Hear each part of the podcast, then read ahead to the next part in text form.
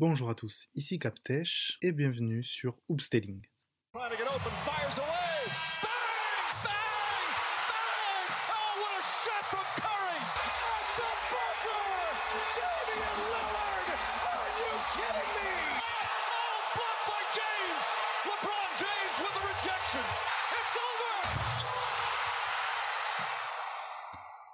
Aujourd'hui un épisode de Basketualité, déjà le quatrième épisode. Et au menu du jour, on va faire un petit point sur les rookies, voir euh, où ils en sont, qui est en tête à la course du rookie de l'année, et même euh, plus généralement ceux qui s'en sortent le mieux. Après, on va parler des Pelicans, que je trouve très intéressant depuis quelques matchs. Je trouve intéressant de, vous en parler. Qu'est-ce qu'il faudrait en plus aux Pelicans pour passer, euh, passer un step, pour passer une étape, et pouvoir prétendre aux playoffs à la fin de la saison? Et oui, aujourd'hui que deux sujets. Et après, on passera sur un petit two weeks All-Star Game un peu chargé. Donc, perdons pas de temps, let's go. Alors, clairement, on peut le dire, la QV 2020 des rookies est vraiment pas la plus excitante. C'est loin d'être la plus performante, ça c'est sûr, mais ça n'empêche qu'il y a quand même quelques éléments, quelques petits rookies par-ci par-là, très très intéressants et qui peuvent devenir plutôt forts. On va commencer bien sûr par mon chouchou, mon chouchou numéro 1, parce qu'il euh, y en a d'autres. On va parler de Patrick Williams. Voilà, mon Patrick. Un peu plus de 10 points, euh, un peu plus de 4 bons et une passe par match. Avec bien sûr des pourcentages au tir incroyables. Incroyables pour un rookie, vraiment, vraiment incroyable. 47% en général, 39% à 3 points et 82% dans ses francs il a vraiment une intelligence de, dans ses choix au niveau des shoots qui fait que ben, ça rentre en fait. Alors oui, euh, j'ai dit que c'est mon chouchou numéro 1, mais j'avoue, le soir de la draft, j'ai un peu boudé. Alors du coup, je m'excuse. Parce que vraiment, Pat Williams, au-delà d'avoir cette intelligence de shoot dans la, dans la prise de shoot, il, il, est complet. Il est complet et discret. Il est capable, euh, en se développant, de devenir un très bon scoreur, un scoreur très correct. Il tourne à 19 ans à 10 points par match, c'est déjà très bien.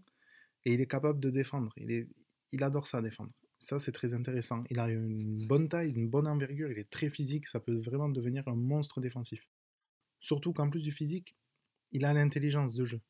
Du coup, il est tombé à Chicago. Chicago a hérité de mini euh, sur le poste 3. C'est un poste où il n'y avait pas grand monde, à part autoporteur. Du coup, il a un peu pris sous son aile. Et c'est très intéressant à voir. Après, il faut voir, il faut continuer à, polir ce joyau parce que ben, si ça explose, euh, déjà si ça explose cette année, il n'est pas extrêmement devancé pour finir euh, rookie l'année, pourquoi pas? Mais bon, il va falloir battre d'autres euh, rookies très très forts et très bien placés.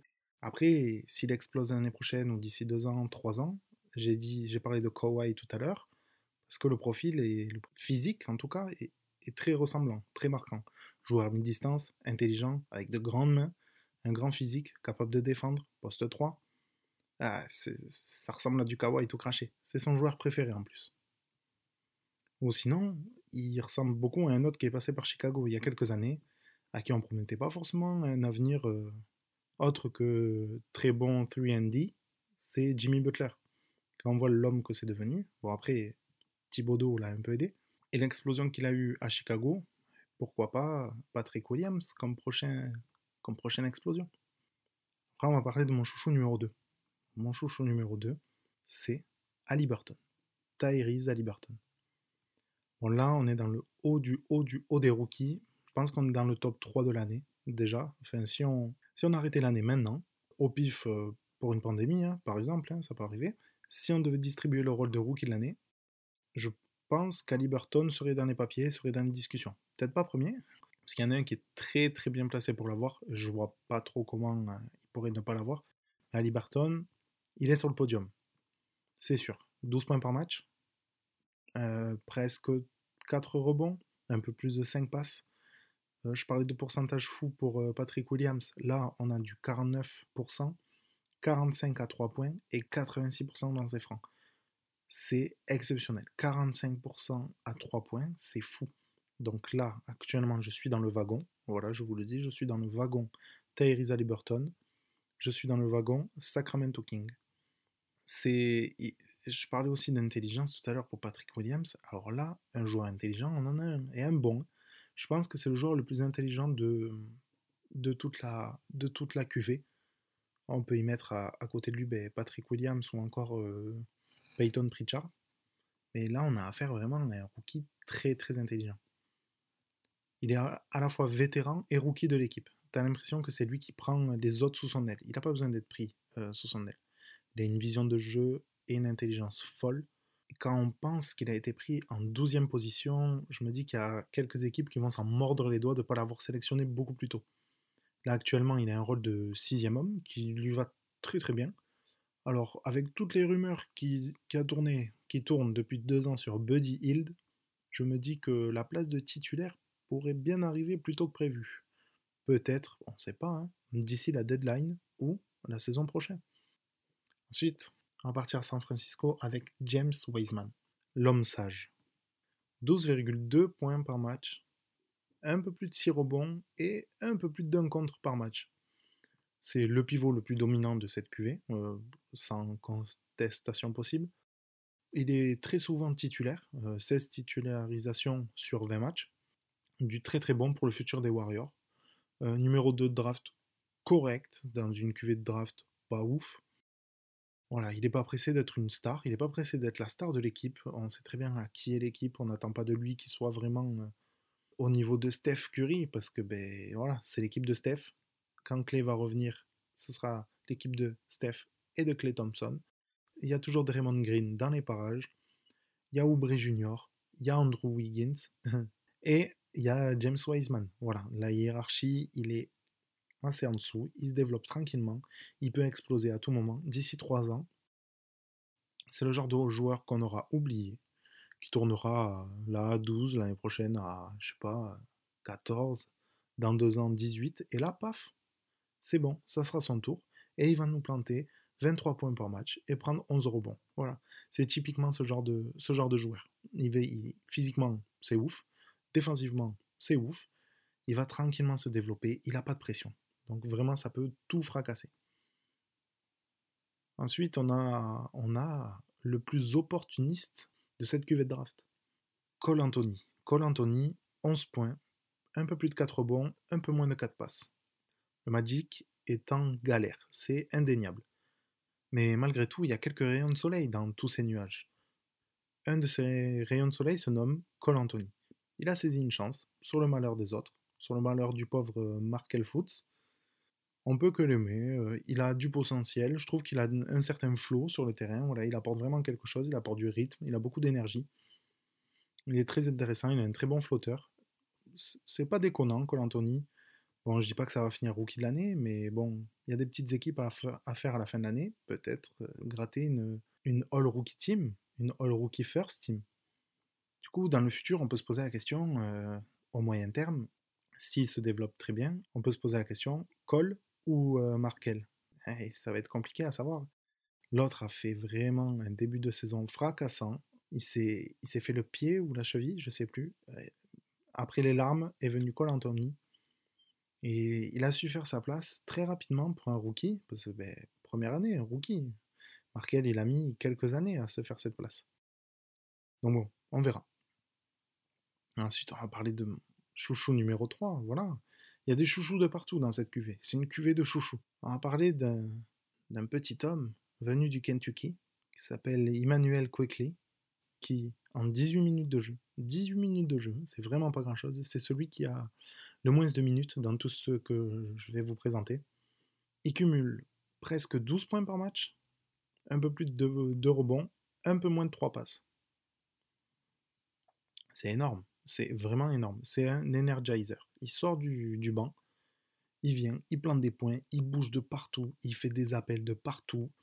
C'est tout ce que Thibaudot adore. C'est le genre de joueur que Thibaudot adore. Un scoreur, un scoreur pur en sortie de banc qui vient, qui apporte de l'énergie, qui bouge de partout, qui tire à trois points, qui met des lay-ups, qui fait des crosses. Voilà. C'est. Je pense que Thibaudot en rêvait la nuit et il a eu. Il nous a sorti quelques, quelques fulgurances, hein, euh, les 31 points face à Portland, ou même 25 points face, aux Clippers. les Clippers, quand même, il faut arriver à leur forcer 25 points dans la tête à eux. très intéressant. C'est sûrement un style de draft. Il a été pris aux alentours de la 25e position, je crois, 25 ou 28. Bon, maintenant, on va parler, enfin, hein, parce que j'en ai passé hein, déjà avant de parler de lui, ben, du numéro 1 de draft, Anthony Edward. Bon, là, en termes de scoring, on est bien. 14 points par match. C'est le deuxième meilleur scoreur de cette QV. Pourtant, en sortie de banc, euh, cette euh, titularisation seulement et 26 minutes de, moyenne par match, euh, son rôle, voilà, c'est celui qu'on lui prévoyait. Peut-être pas en sortie de banc, peut-être en tant que titulaire, mais bon. On prévoyait un scoreur. Un scoreur pur qui sait mettre le panier dans le ballon, tout simplement. Le reste, on repassera. Le reste, c'est autre chose. mais bon, quand il s'agit de mettre un panier, Anthony Edward est plutôt doué. Avec une pointe à 26 points, qui est actuellement son record de, carrière. Après, euh, faut le dire, Minnesota, c'est pas la forme. Hein. Minnesota, c'est vraiment pas la forme. Malgré le fait que ce soit le deuxième meilleur scoreur de cette QV moyenne, Minnesota, c'est la 27e attaque. Après, c'est pas un grand défenseur, on le savait. C'est la 21e défense de la ligue, Minnesota. Bon, vivement le retour de Carl Anthony Town pour voir comment ça va rouler tout ça. Passons au dernier. Et oui, le dernier. Vous pensez que je vais dire la Ball? Je vais pas dire la Ball. Je vous le garde pour plus tard, pour une autre rubrique en fin de podcast. Là, je vais vous parler Cocorico de Théo Malédon. Alors, malheureusement pour euh, Kylian Hayes, on peut le dire, Théo Malédon est le meilleur Frenchie de cette draft 2020. 7,5 points par match, 2,6 rebonds et 2,9 passes. C'est plutôt correct, on peut le dire. Pas forcément beaucoup de minutes, en une quinzaine, vingtaine de minutes. Il a réussi à bien s'imposer dans, dans cette rotation d'OKC qui, bon, OKC, ça vise pas le titre. Hein. Donc voilà, il arrive facilement à gratter quelques minutes. Euh, il se fait de l'expérience aux côtés de Shea Gilgus Alexander, aux côtés de George Hill, tranquillement. Il prend de l'expérience. Et c'est beau, voilà, il nous sort des petites pépites, comme le gros match qu'il a fait contre Brooklyn, où il nous a sorti 24 points et un beau 6 sur 6 à 3 points. C'était vraiment un plaisir. En plus, euh, Brooklyn et sa défense impitoyable, hein, euh, ça a été vraiment incroyable. Un super match, un super moment pour les Français en, 2021. À la longue, on espère que ben, est-ce qu'il va pouvoir prendre une place de, titulaire d'ici l'année prochaine, ou même en fin d'année, aux côtés de Shai Gilius Alexander. Ça serait vraiment super. Après, bon, il faut déloger, il faut déloger le George Hill. Hein. C'est un peu compliqué. En attendant, il fait ses minutes, il fait ses classes, tranquillement, il progresse. Et c'est très agréable à voir. Bon, on en a fini avec les rookies. Vous l'aurez compris, le dernier que je garde pour, euh, pour la prochaine rubrique, c'est sûrement celui que je mettrai, que je vois rookie de l'année pour le moment. Même si Anthony Edwards, c'est plutôt intéressant au scoring, j'aime beaucoup ce qu'apporte Tyrese Halliburton à Sacramento. Et dans le rétro, pas très loin, on peut aussi garder un œil sur Wiseman, Pat Will. Donc voilà, ça reste très intéressant. On va voir comment ça va continuer. Il reste encore bon nombre de matchs pour faire exploser tous ces talents. Donc on leur souhaite le meilleur, surtout à Patrick Williams. Allez. Maintenant on va parler des Pelicans. Pelicans que, depuis quelques matchs je les trouve vraiment séduisants. Là, ils sont à 4 victoires d'affilée au moment où j'enregistre et sûrement au moment où, le podcast va sortir. C'est la quatrième meilleure série en cours, euh, derrière les Lakers, les Bucks et le Jazz. Euh, voilà, ni plus ni moins. Qui eux sont à 5 victoires, eux sont juste derrière avec 4 victoires d'affilée. La mayonnaise commence à prendre, un duo qui fonctionne bien, est-ce que ça peut continuer à fonctionner? On a Zion d'un côté et Ingram de l'autre. Les deux alliés tournent à peu près à 23 points par match. Alors déjà Zion, il est sophomore il est déjà à un peu plus de 23 points par match. C'est super, c'est génial. Après, il fallait s'en douter, hein, quand on connaît le bestiau. Et à côté, on a Ingram qui, veut prouver qu'il est encore un All-Star. Bon, après, avec la concurrence, on va pas se cacher que ça va être beaucoup compliqué pour lui, même s'il nous a fait là deux semaines depuis la dernière fois où j'ai parlé, qui sont quand même très très fortes. Avec ces deux et tous les autres qu'il y a autour, l'attaque des Pelicans est plutôt correcte. L'année dernière, c'était la 19e attaque. Au moment où on parle, c'est la 10e attaque. Donc une bonne progression. Mais malgré ça, il y a quand même un petit problème en attaque. on va s'y pencher quelques petites minutes. C'est leur manque de shoot à 3 points. Actuellement, ils sont Euh, il me semble 19e au pourcentage à 3 points de la ligue. Ils n'ont pas forcément de grands shooters à 3 points dans leur, euh, dans leur rang. Bon, ils ont Steven Adams. Lui, c'est pas la peine de le compter, qu'on se mette d'accord. Il a pris aucun 3 points déjà cette saison. Vaut mieux. Ensuite, on a Zion. Zion, qui, ça va, c'est plutôt amélioré. Hein. Oui, oui, 36%. Après, quand on se penche d'un peu plus près, on peut voir qu'il prend moins de 1 shoot à 3 points par match. Donc, ce qui explique les 36%. Et quand on prend même pas un shoot par match et qu'on est à 36%, c'est pas top, pas top quand même. Ensuite, on a Ingram et Bledsoe. Eux, ils sont à plus de 40%. Alors ça, ça c'est super. Ça, c'est très très bien. Sauf que ben, quand on se penche un peu sur euh, au match par match, au cas par cas, on peut voir qu'ils sont pas super réguliers. C'est pas 40% garanti euh, à chaque match. Non, des fois ça va être des 6 sur 6, le match d'après ça va être un 0 sur 7. Donc voilà, c'est très imprécis. Et puis Eric Bledsoe, il a su nous prouver quand il jouait encore euh, à Milwaukee qu'il était capable de tout se foirer à 3 points. C'est pas une garantie les deux. Pour l'instant, 40% c'est super, mais ça reste quand même assez irrégulier. Ce manque de shoot vraiment se fait ressentir. Ils sont 26e de la ligue en tir tenté à 3 points. Bon alors, être 19e au pourcentage déjà, c'est pas fou. Mais en plus, quand tu es 26e au tir tenté, alors là, c'est vraiment qu'il y a un problème à 3 points. Ce problème, je pense que c'est surtout dû au banc. En fait, il manque de profondeur sur leur banc et plus, généralement de profondeur à 3 points. Alors, il y a, des personnes au banc qui savent tirer, qui étaient déjà là l'année dernière. Il y a Nico Melli par exemple, mais Nico Melli cette année, il a 28% à 3 points. Euh, l'année dernière, il était autour de 36 et il prend moitié moins de shoot que l'année dernière. L'année dernière, il en prenait autour de 4, donc il rentrait, il jouait ses 12 minutes, il mettait 4, euh, ses 4 tirs, il en mettait 3 et il repartait. Et ça faisait du bien de reprendre 9 points d'un coup. Là, cette année, il en prend environ 2 quand il joue, parce qu'il est blessé un match sur deux. Et en plus, il est à 28%. Donc vraiment, Nico, Nicolo Melis, c'est cata un peu là. Depuis le début de l'année, il a du mal à retrouver la mire. Et que dire de son collègue euh, en sortie de banc, Nickel Alexander Walker, qui lui est à 26%. Alors, contrairement à l'année dernière où il était à 34%. Une légère baisse, une légère baisse qui bon, se fait sentir quand on l'accumule bout à bout avec celle des autres. Et puis, euh, j'ai pas parlé encore de DJ Reddick, qui est censé être l'expert à 3 points de l'équipe. Lui aussi est en méforme, comme les deux autres. Après, ça peut se comprendre. Euh, il commence à vieillir, le petit pote, 35, hein, 36 euh, ans. Ça commence à se faire sentir. Il sort du banc et était censé uniquement jouer sans ballon, attendre le 3 points dans le corner, mettre son 3 points et revenir se cacher en défense. L'année dernière, il faisait ça, à 45%. Là, cette année, il fait ça à 35%. Il a baissé de 10% d'une année à l'autre. Et en plus, il prend deux shoots de moins en moyenne par match. Donc bon, forcément, ça fait beaucoup de shoots en moins. Donc bon, le problème est vite trouvé. Il leur faut du shoot. Il leur faut du shoot sans ballon, du shoot à 3 points. Si les Pels veulent prétendre euh, à une place en play-in, voire en play-off, dans ce Far West, il faut donc euh, user de, de stratégie avant la trade deadline il y a quelques joueurs à aller chercher. Le premier auquel je pense, bien sûr, en tant que fan de Chicago, euh, c'est Denzel Valentine. En plus, Chicago est à la recherche d'un meneur, gestionnaire. On sait très bien que Lonzo, Lonzo Ball rentre dans ce profil. Lonzo Ball est transférable, il n'est pas, il pas lock. Donc bon, un échange en plus de quelques pics ou quelques joueurs, histoire de s'arranger, entre Valentines et Lonzo Ball serait peut-être du gagnant-gagnant pour les deux.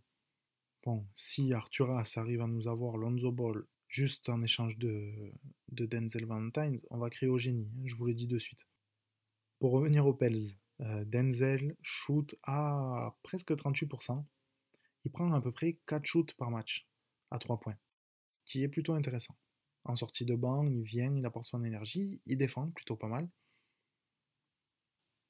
Après, on peut se retourner du côté des Rockets.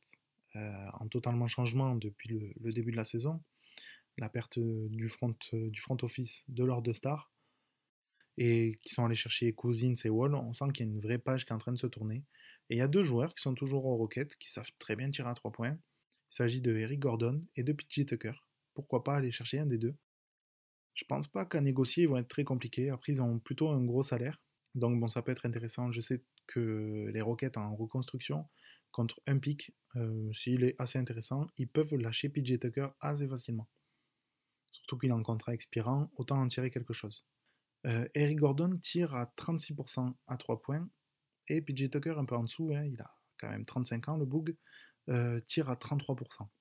Pour le premier, 7 shoots pris par match et l'autre et l'autre un peu moins, je crois 5 ou 6.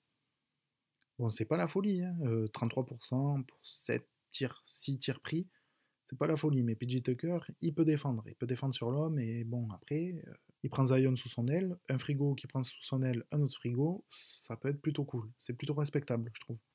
Après, je pense à deux autres joueurs euh, qui peuvent être pris sans trop dépenser. Je pense tout d'abord à Patty Mills. Comme je vous ai dit, Lonzo est transférable. Donc il y aura peut-être un besoin à la main euh, pour toujours avoir un peu de gestion, un peu moins que Lonzo. Mais du coup, Patty Mills pourrait apporter cette gestion en sortie de banc, même en tant que titulaire, mais titulaire avec 20 minutes.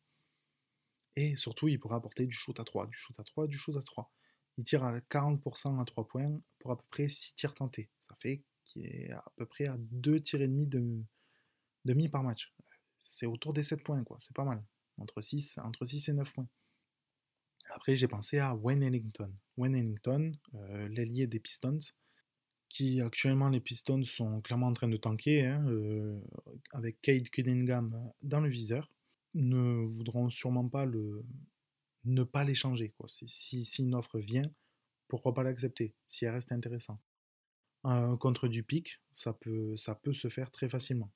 Pistons qui sont vraiment en train de se reconstruire autour de d'une jeunesse qui n'est pas hyper flamboyante, hein, même si j'adore nos deux Français, Sekou Doumbouya et Kenyan Hayes. C'est vraiment pas le, grand futur de la franchise. Bon, Wayne Ellington est pas mal blessé, mais quand il est sur le terrain, ben, quand il est sur le terrain, c'est 3 points sur 3 points. Assez solide. Quand même à 3 points, 6 tentatives par match, à presque 50%. C'est-à-dire qu'il en rentre 1 sur 2. Donc voilà, c'était quelques petites idées pour améliorer le shoot, pour améliorer. Euh, petites choses à faire avant la trade deadline, ça serait vraiment pas mal pour eux. Le reste, c'est pas mal. C'est jeune et ça doit continuer à évoluer, surtout Zion, surtout Ingram. Voilà, ça doit continuer à casser l'écran, continuer à attirer du monde dans les prochaines années qui arrivent pour pouvoir construire vraiment une équipe solide autour de, ce frigo qu'on appelle Zion. Et espérer pouvoir atteindre les playoffs et passer quelques tours de playoffs. Et plus si affinité. Mais bon, là, ça devient de la science-fiction. Bon, on va passer au meilleur moment de cette émission parce qu'on va parler du Two Weeks All-Star Game. Donc je vous ai déjà expliqué, vous commencez à prendre l'habitude. À chaque fin de basketualité, je reviens sur les deux dernières semaines qui s'est passé entre les deux basketualités et j'essaie de faire un petit 5 majeur à l'est, un petit 5 majeur à l'ouest sur les meilleures performances qu'il y a eu sur les deux dernières semaines. L'explication est compliquée, la chose en soi ne l'est pas tellement.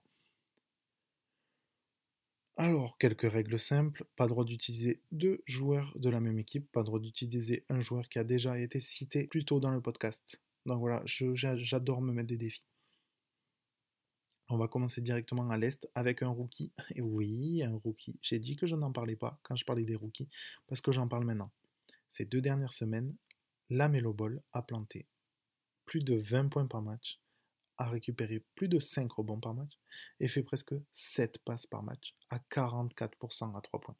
Euh, Charlotte est à 5 victoires pour 3 défaites sur les, deux dernières semaines. Actuellement, ils sont dans la course pour être playoffable.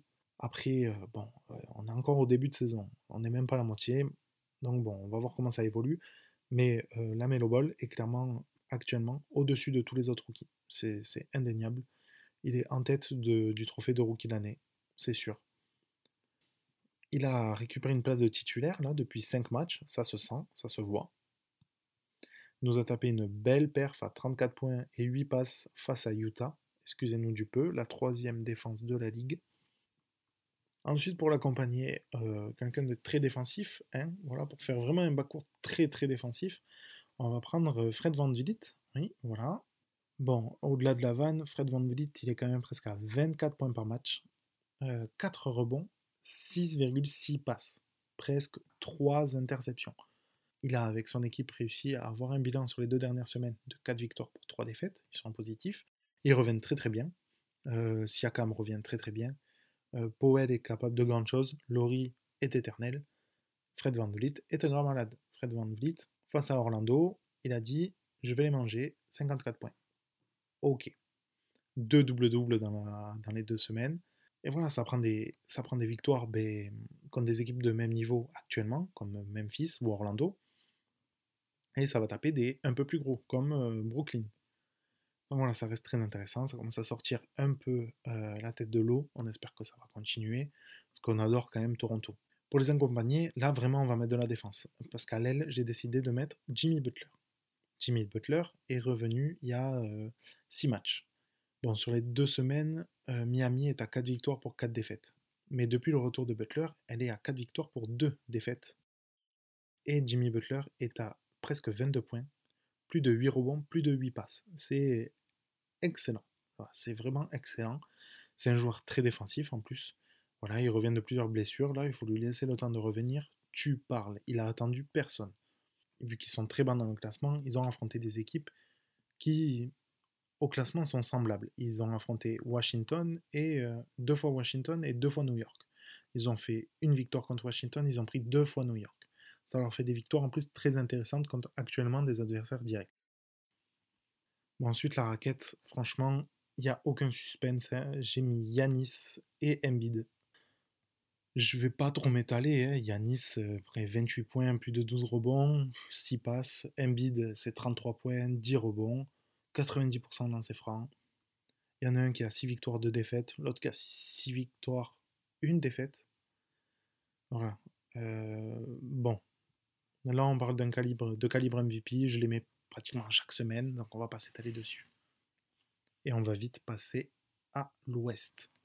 L'ouest avec Alamène, bien sûr, je suis sûr que vous pouvez le deviner. Vous l'avez pas? Si, c'est un animal, c'est un renard, c'est Monsieur Fox. Plus de 28 points par match, 4, un peu plus de 4 bons et un peu plus de 8, euh, de 8 passes. 6 victoires, 2 défaites. Euh, vraiment, je pense qu'on est sur une petite odeur de MVP des deux semaines là. Parce que vraiment, c'est un kiff. Il a vu euh, les premiers votes des All-Stars, il a pété les plombs. Il a pris Sacramento, il les a mis sur son dos. Au moment où on parle, ils sont en positif ou juste. Euh, actuellement, au moment où on parle, il me semble qu'ils sont euh, playoffables ou, ou juste à 50-50. Et voilà, ça a la bonne odeur de Darling, ça. bon, on va pas s'enflammer non plus, mais pourquoi pas viser un play-in, parti comme on est parti. En tout cas, dans le viseur pour Monsieur Fox, en attendant, c'est le All-Star Game. En attendant, en espérant qu'il chope un peu plus de votes et qu'il ben, soit dans cette foutue équipe étoilée, quoi, pour la première fois de sa carrière. À côté de lui, j'ai mis ben, une évidence. J'ai mis Donovan Mitchell, qui a vu son équipe euh, se bouger le cul, hein, devenir très très forte, comme le Jazz. Le Jazz qui sont ben, premiers de NBA, donc premier à l'ouest forcément, qui sont sur euh, une série de 15 victoires sur les 16 derniers matchs, ce qui est complètement fou. Dans les deux semaines, ils ont un bilan de 7 victoires pour une défaite. Lui était blessé, donc il est à 5 victoires pour une défaite. Quand il est revenu de sa blessure qui a duré deux matchs, c'est là où ils ont perdu, euh, perdu leur seul match sur les 16 derniers un petit retour raté, euh, ça a dû l'énerver derrière. Du coup, ben, ils ont réenchaîné sur une série de victoires. Là, ils sont à 5 victoires d'affilée. Dans un road trip à l'Est, euh, c'est exceptionnel. Il a fait 3 matchs à plus de 30 points, dont un hier soir à 36 points, 9 passes décisives contre Boston, s'il vous plaît. En plus de ça, euh, il y a les 36 points et 9 passes, mais il y a la manière. Il était vraiment intenable hier soir. Ça a crossé de partout, ça a été clutch, ça a été ça a été exceptionnel. Vraiment, c'était du bonheur, du miel pour les yeux. Il a dit en face de moi, c'est Tatum. Les gens se posent la question de s'il est bien meilleur que moi parce qu'on est de la même draft. On va essayer de remettre les pendules à l'heure. En parlant de remettre les pendules à l'heure, si on parlait d'un joueur qui commence lui aussi à grave se réveiller à l'approche du All-Star Game. On va parler à l'aile de Devin Booker. Oui, je triche un peu. Il est arrière, mais on joue petit euh, à l'ouest cette semaine. Donc je disais, à l'approche du All-Star Game, le petit pote, ces deux dernières semaines, il s'est mis à scorer de fou, plus de 25 points par match, quasiment 4 bons, un peu plus de 4 passes. Voilà, c'est le réveil avant le All-Star Game. Il a fait une grosse perf à 36 points et 8 passes face à Cleveland, avec l'absence de, de Chris Paul. Vraiment, il est intenable. Ils sont quatrième au Far West. Ils ont 6 victoires pour 2 défaites sur les deux dernières semaines. C'est très très bon. Les Suns, c'est très très sérieux quand même. On n'entend pas trop parler, c'est discret, ça joue super bien. Et ça fait, plaisir. Bon, mais voilà, comme pour, euh, comme pour l'Est, l'Ouest, euh, la raquette, elle n'est pas très intéressante. On les connaît par cœur. C'est des mecs qui sont là pour, pour le trophée à la fin de l'année. Le trophée en trois lettres, le trophée de MVP. Parce qu'on va parler de LeBron. LeBron James qui est à 27 points quasiment, 8 rebonds, presque 10 passes, 5 victoires pour 2 euh, défaites. Ils sont actuellement à 5 victoires d'affilée. Voilà, ils ont fait un back-to-back un peu raté à Philadelphie puis à Détroit. C'est chaud de perdre à Détroit, mais quand même, ça existe. Puis après, ils se sont tapés 5 euh, victoires d'affilée, 2 gros matchs, un face à Boston, un face à Denver. Voilà, LeBron James, il s'est tapé pendant ces deux semaines deux triples-doubles. Il est partout, à la passe, au rebond, à l'organisation, au leadership, au scoring. Voilà. Est-ce que c'est lui le MVP à la fin de l'année? MVP à 37 ans? Ah, on verra. Mais c'est bien parti. Et l'autre bel pivot, ben, c'est Jokic. Hein. On parlait de MVP, et ben, le voilà qui apparaît. Sur les deux dernières semaines, on a presque 34 points. On a plus de 10 rebonds, un peu plus de 6 passes. Bon, au niveau des passes, il nous habitue à mieux, le petit pote. Hein. Et au niveau des victoires aussi, il nous habitue à mieux. Deux victoires, quatre défaites. Beaucoup de défaites, très peu de défense, mais un Jokic en mode MVP. La bataille pour désigner le meilleur pivot de la ligue euh, est fou malade. Entre un d'un côté qui a 33 points de moyenne et l'autre qui a plus de 33 points de moyenne, euh, c'est corsé. Hein. Embiid et Jokic se mènent une, une bataille en Bluetooth. Bon après, pendant ces deux semaines, ils ont fait des matchs assez compliqués, Denver, c'est ce qui explique les défaites. Mais bon, quand on veut prétendre au titre de MVP, ça, c'est des, rendez-vous à pas rater. Bon, ils se sont farcis les Lakers et les Bucks. Deux défaites. Après, il y a une défaite, euh, une contre Sacramento qui a, qui a été passée, euh, passée rapidement parce que monsieur a décidé de battre son record personnel et il a mis 50 points, battant son précédent record 47 qu'il avait égalisé quelques jours avant contre le Jazz, s'il vous plaît, contre Rudy Gobert, double défenseur de l'année. Le petit pote, il nous a fait deux, performances, une à 47 points, une à 50 points. Mais après, il, doit se sentir un peu seul quand même, parce que bon, Jamal Murray, t'es où? Voilà, tout simplement. Jamal Murray, il est inexistant. Enfin, pas inexistant, mais il apporte pas grand-chose. Le Jokic, il porte tout Denver sur ses épaules, ce qui fait qu'ils sont juste playoffables au moment où on parle ils n'arrivent pas à enchaîner et ça va vraiment devenir un problème au reste de la saison. Parce que s'ils arrivent 8, 7, 6e, c'est pas top top quand même. Bon, on n'espère pas, on espère un réveil et qu'ils vont tout fracasser. Bon voilà, l'épisode est fini. J'espère que vous avez kiffé, voilà. Pensez à partager. Si vous avez kiffé, pensez à partager, mettez dans vos stories, tout ça. Vous avez le, le Spotify, sur Twitter, il y a les autres plateformes, si jamais vous n'avez pas Spotify. N'hésitez pas à me suivre euh, sur le réseau, le petit oiseau bleu, au arrobase comme, euh, comme le titre, tout simplement. Et on se retrouve la semaine prochaine pour un petit épisode de Seasons. A très bientôt, prenez soin de vous,